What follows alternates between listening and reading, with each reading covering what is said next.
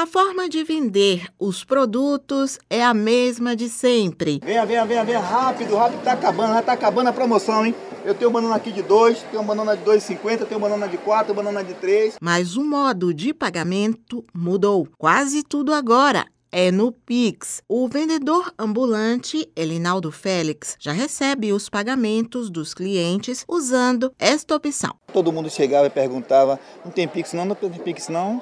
Perdendo mercadoria, aí eu entrei, entrei e acionei o Pix e facilitou minha vida. Pois é, realmente o Pix caiu na graça do brasileiro. Não é à toa que o número de chaves de transações supera o da população do nosso país. Segundo o IBGE, somos 214 milhões de habitantes. Em relação às chaves, Pix, de acordo com o Banco Central, há quase 500 milhões de cadastros ativos. O economista Antônio Carvalho, por exemplo, disse que tem seis chaves cadastradas. O Pix chegou chegando, né? veio para ficar.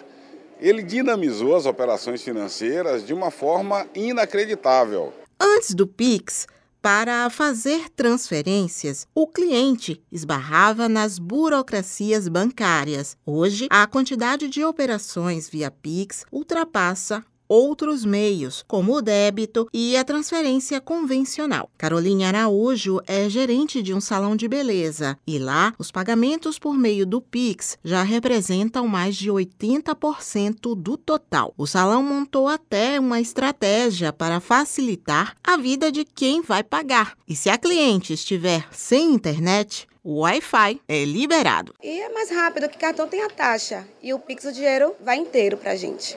A doméstica Denise Meirelles aprovou a ideia. Eu já tenho o número dela aqui do Pix, só enviar e para mim tá fácil.